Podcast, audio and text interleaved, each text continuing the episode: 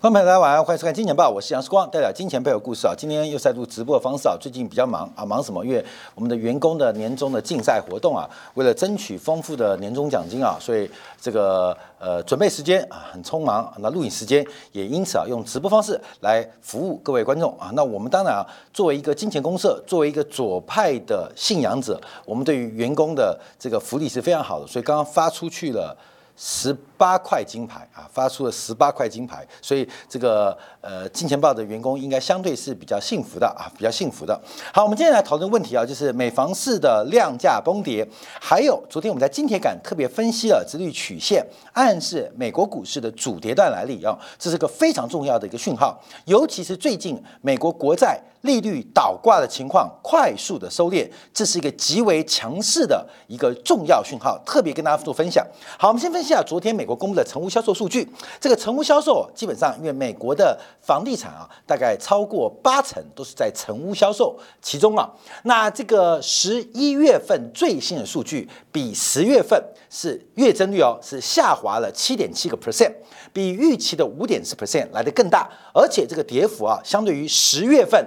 至于九月份的下滑五点九个百分点来得更大，所以美国目前啊房地产的价在跌之外，量能快速的萎缩，变量价同步开始出现大跌，而且是每月用七个 percent 速度在下向崩跌啊，而整个成屋销售的数量是连续十个月在萎缩，这创下了本世纪来最长的房地产空头走势。所以，我们看到从整个年增率角度更为惊人，因为今年十一月份美国成屋销售的这个呃年增率跟去年对比是一口气下滑了百分之二十八点四。所以，经历过多轮的房地产的泡沫、泡沫再泡沫，这一次的破灭很特别，是完全是无量下跌啊！后面我们看到很多投机股嘛，呃，涨一段啊，涨两段，涨三段。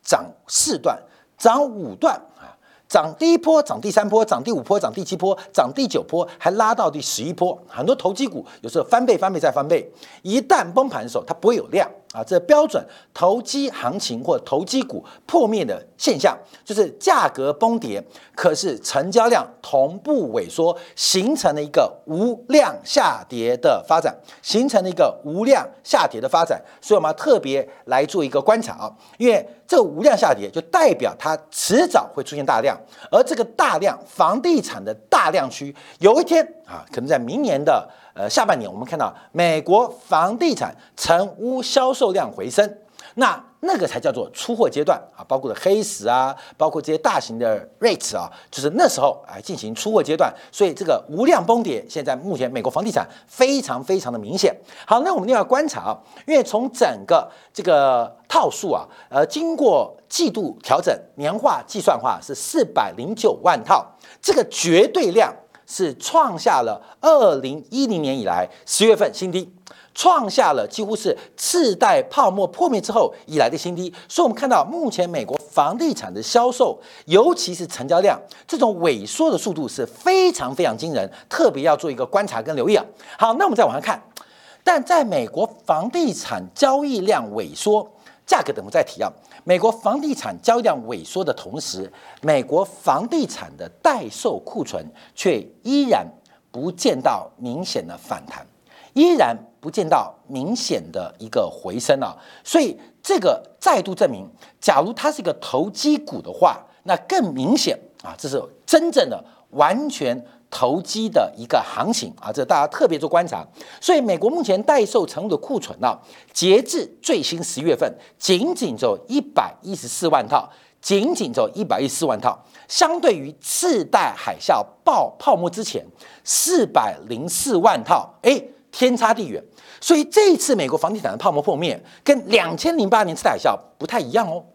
两千零八年次贷海啸，它是从整个供需的扭曲，再加上过度的投机，导致整个呃房地产呃衍生到金融产品的破碎。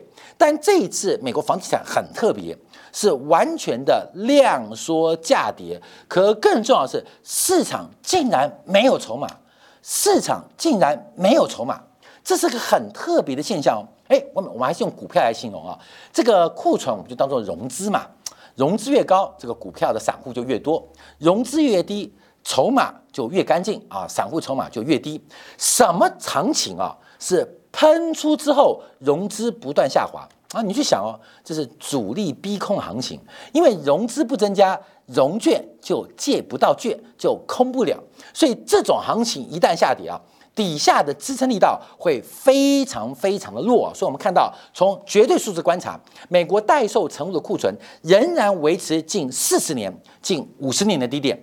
但我们另外观察，从整个库存的消化天数也还在低档哦。所以现在美国房市非常妙，它空杀啊，明明没有货可以杀，可是照样杀。量杀之外，其实没有太多库存哦，没有太多闲置的筹码哦，没有太多闲置的房屋哦，可照样往下杀，照样往下杀。那我们特别观察，从细分做掌握，目前美国房地产线跌幅最大的就是豪宅，越贵的房子跌得越重啊，越贵的房子啊。跌得越快啊，所以目前我们看到这一次啊是这个中实户杀主力，主力杀中实户行情，那进一步会扩散到中中价位到低价位房子，所以我们看到这一波豪宅的杀价是最凶最凶的，尤其是在这个一百万美金以上的呃美国房市啊的案件物件跌幅最大，这跟世光观察最近台湾的房市一模一样，这个豪宅的价格，豪宅价格，观众朋友你不要看这个房仲挂牌哦。我事实上打听过，我跟你讲，挂牌价格都是假的，你只要去看就是八折，就是八折，一亿三千万一定打八折，一亿零五百万直接跟你谈，就是其实现在很多房仲网站挂的价格都是打八折，你看的价格你不要害怕。你就先打八折，因为你去谈的时候，房仲会主动降到八折啦，先打八折，再开始跟你谈。那你可以再从八折的逻辑再打八折啊，各位愿意谈哦啊，愿意谈哦。所以我看这个周末啊，疯狂的邀约啊，好多房东说，哎，世光哥、杨董来看一下。我说这价开太高啊，世光哥，我也看你节目，你也知道的嘛，这个价格只是参考而已。那真实价格你也知道，出价就可以谈。我说我出很低哦，我可能出六五折哦。好，六五折可以啊，六五折可以，绝对帮你斡旋。那我说我出多低才不会斡旋？他说只要有出价都可以，这是现实。现在美国房市、台湾房市的状况啊，关面我要跟大家特别分享。好，那我们看一下主要地区啊，呃，谁在跌啊？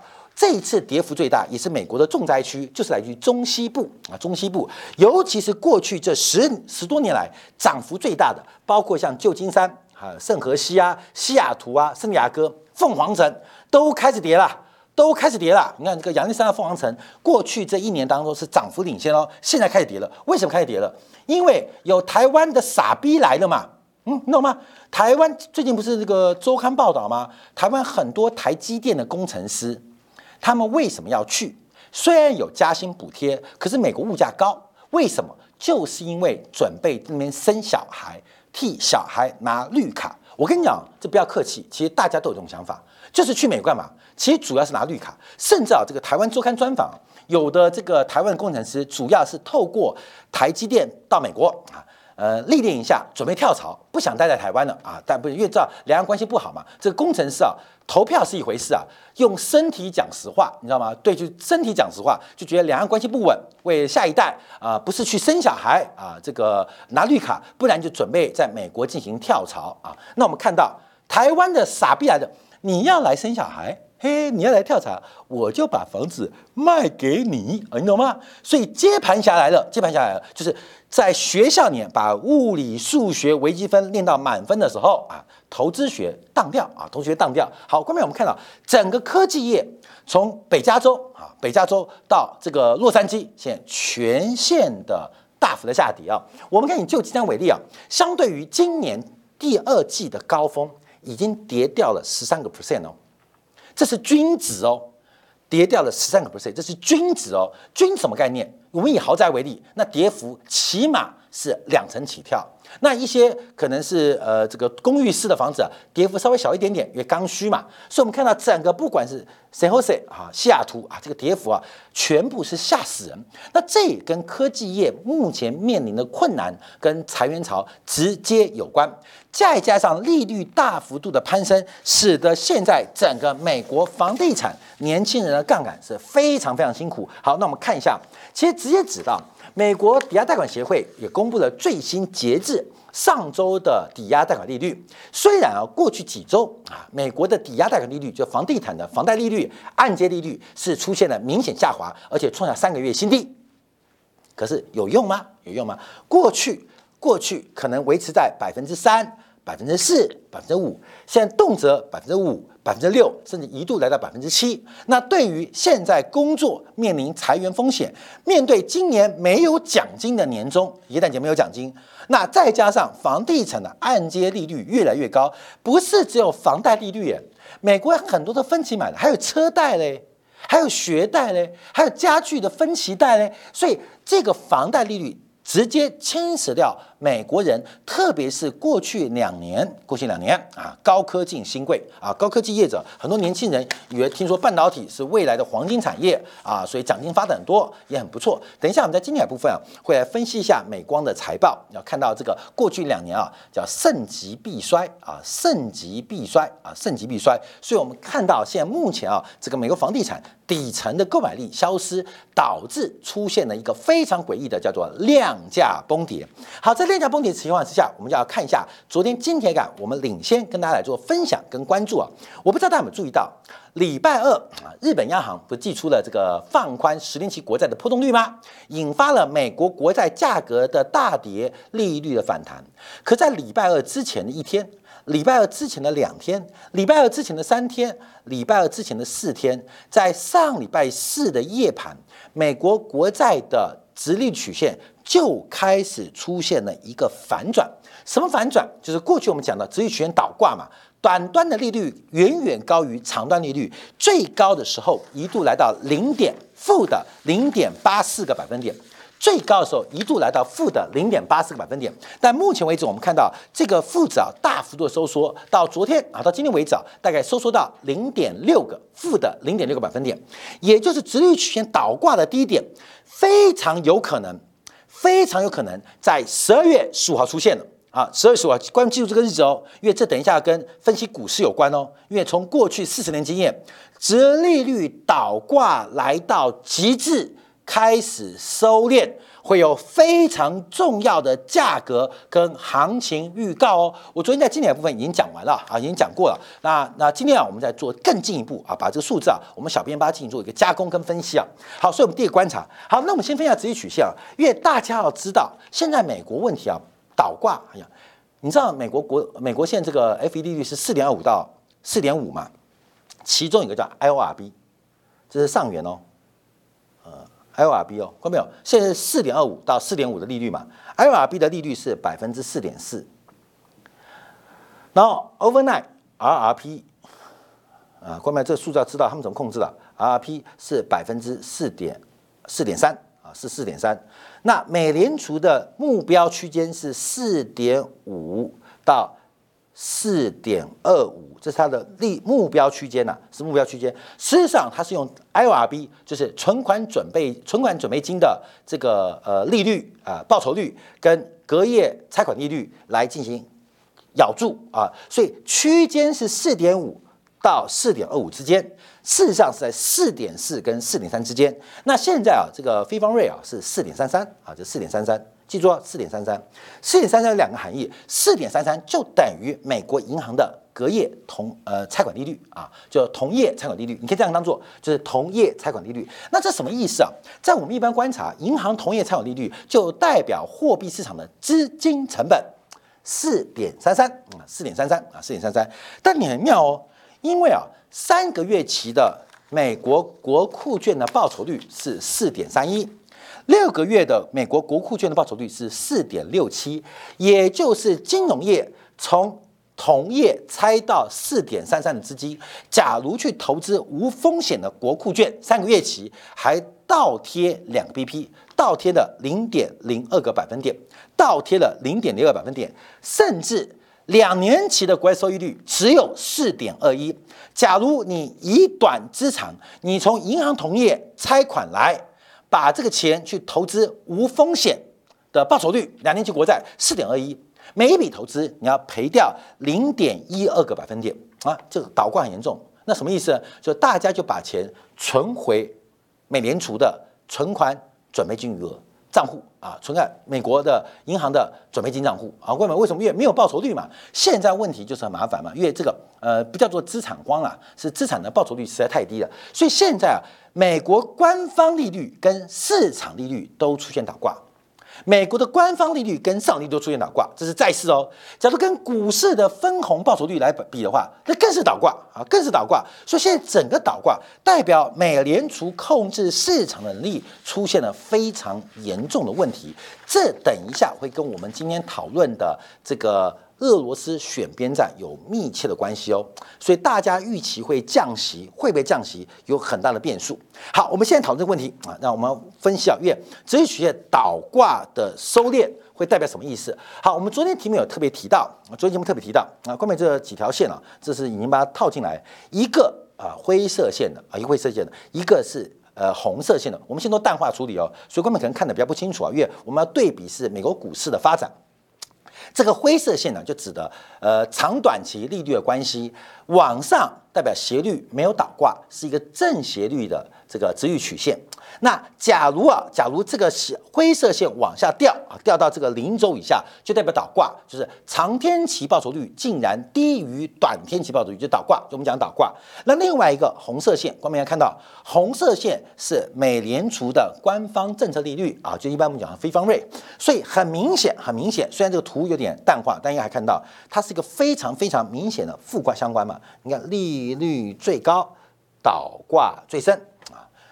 倒挂不也没有倒挂啊？利率越陡啊啊，市场利率越陡，美联储的光利率是最低，全部都负相关哦，全部都负相关哦。我们可以看，当这个利率最低的时候，债券市场就是正斜率；当债券市场出现负斜率倒挂的时候，就是利率最高。好，关明整条线嘛，你看灰色线跟这个红色线啊，关明应该看得清楚，基本上就是一个完全的负相关关系，完全负相关关系。那代表什么意思？我们可以从倒挂来。倒看美联储的升息跟降息的可能嘛？我们可以从美联储的呃美国国债的利率长短天期市场利率的关系来倒推来预测美国的官方的利率水平。那很简单啊，因为每一次倒挂最深的时刻，倒挂最深的时刻，呃，倒挂最深的时刻。后面倒挂，甚至二零一九年啊，倒挂最深的时刻。后面我我我是把灰色圈起来哦。我们换一个笔啊，换个用黑色的，就是美联储降息的时候，就是美联储降息的时候，就是美联储降息的时候。二零一九年你知道美联储降息的时候，所以它有个指标，等什么指标？就是倒挂最严重的低点出现没有？这个负值嘛？倒挂叫负值嘛？我们特别提到。在上礼拜四、礼拜五，十二月十五号的时候，美国国债殖利率倒挂。我们以两年期跟十年期为例，最大的时候来到负的零点八四，来到一个极大值哦。这个极大值是不是最大值？不确定，一旦等到事后才做观察。事后没关系，没关系，因为这个事后是别的事前嘛，啊，懂吗？这个事后是别的事前嘛，所以这件事情落后没关系，可是可以预测下一件事情嘛。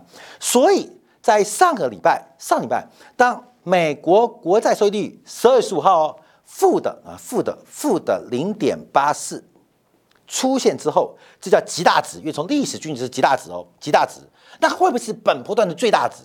非常有可能发生的，非常有可能发生的。好，从极大值变成最大值的可能性不断加大，那就出现第二种判断了啊，什么？就看这张图嘛，美联储降息的可能性就会出现。啊，这市场是目前的定价哦。美联储降息的可能性就会出现。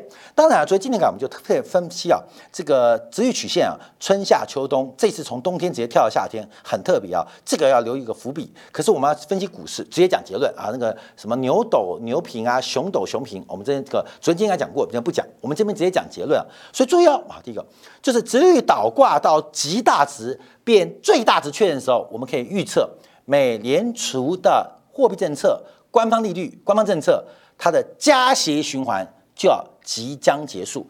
那这个代表什么意思？哇，美联储不再加息了，股票要飙涨哎！现在是买点吗？哎，所以我们今天为什么加一张图，让大家了解到过去过去这四十年来发生的故事，分别是一九八九、两千零一、两千零七。那有一个是二零一九年呐，二零一九年就不用提了嘛，因为二零一九年很恐怖哦。因为美联储利率倒挂，导致新冠疫情爆发，没懂吗？这真的啊？为什么？为什么是二零二零二零年三月份跌成那么惨呢？会搞得三次熔断，连巴菲特都活久见。为什么活久见？跟新冠疫情没关系哦。看没有？自然力量大还是社会力量大？我告诉你，社会力量背后隐含的自然力量更大，叫数学力量，叫哲学力量。好，那次我们不先不提，我们就就一九八九、二零零一、二零零七几次倒挂的问题来做分析。我们现在一九八九啊，又是三条线。那这三条线大家就可以放开来了啊。第一个灰色线还是直曲线之间的关系，长短天启的关系，这边就是倒挂了，负值嘛，负值。那这边红色线是美联储的官方政策。就是美联储联邦的货币利率，好，我们来看，一九八九年的时候，倒挂的最大值发生在一九八九年的六月初啊，六月初，因为我们算周线，六月初，我们注意到美联储的一个降息升息的尾声，就从五月份开始哦，也从六月份开始，美联储开始出现降息的动作，所以从直利率倒挂。来预测美联储的降息，直利率倒挂的最大值来预测美联储的官方政策非常有效，非常有效。好，等一下股债配，我们再看一下二零零一年，二零零一年，二零零一年啊，直率曲线倒挂最严重，发生在二零零一年的一月份。二零零年一月份，我们跟他报告，在二零零零年的十二月中旬就开始宣布降息。这两个又再度高度的弥合，高度的弥合是同步发生哦，同步发生哦。好，我们再看二零零七年一次，二零零七，先让大家我们先看预测能力啊。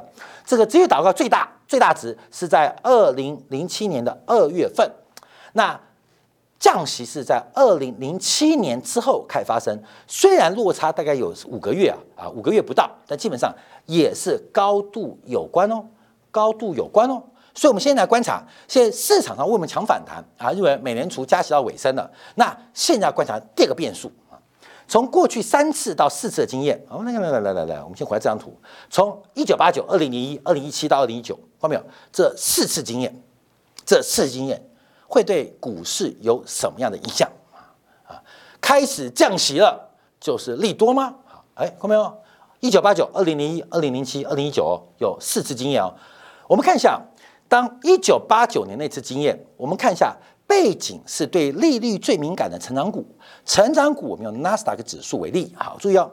当整个倒挂开始结束，利率开始下调，我们有看到一段哦，这一段，这一段，这一段，这一段叫做美股陌生段。那个时间啊，大概在三个月时间，美国纳斯达克指数涨了快八个 percent，涨了快八个 percent，棒吗？棒吗？各位啊，你看到。涨完之后叫陌生段，涨完之后从四百八十七点跌到哪边？跌到三百二三点啊！仅仅用一年的时间啊，仅仅用一年时间跌掉了三分之一，跌了三分之一。所以上一次一九八九那一次，只有倒挂极大值变最大值确认之后，美联储光政策的转向，基本上创造了一个最后逃命坡。这一九八九年经验哦，一九八九年经验哦。好，我们再看两千零一那个经验。两千零一年就比较惨一点点啊，因为两千零一年没有给大家逃命的机会，两千零一年没有给他逃命机会，因为整个股市从三月份见高点，一路从五千一百三十二点杀到了两千两百五十一点，哇，跌了大半年啊，跟这次很像，直接腰斩。好，这时候殖利率倒挂，倒高高倒高倒倒倒倒倒倒倒不下去了，开始反弹啊，开始反弹。这个反弹我们叫配合美联储看降息，然后呢，当降息动作一开始。倒挂最大值一发生，股市开始反弹，从二五一谈到二八九二，谈多不多？谈的超多的，你知道谈多少？谈了二十八个 percent，看到没有？短短时间多久啊？没多久啊，就谈了快二十八个 percent。好，看到没有？凄惨股在哪边？在这边，看到没有？在这边。后面的一年，后面的两年，指数再打三折，这边打四折，反弹之后再打三折。各位，你能想象你的财富吗？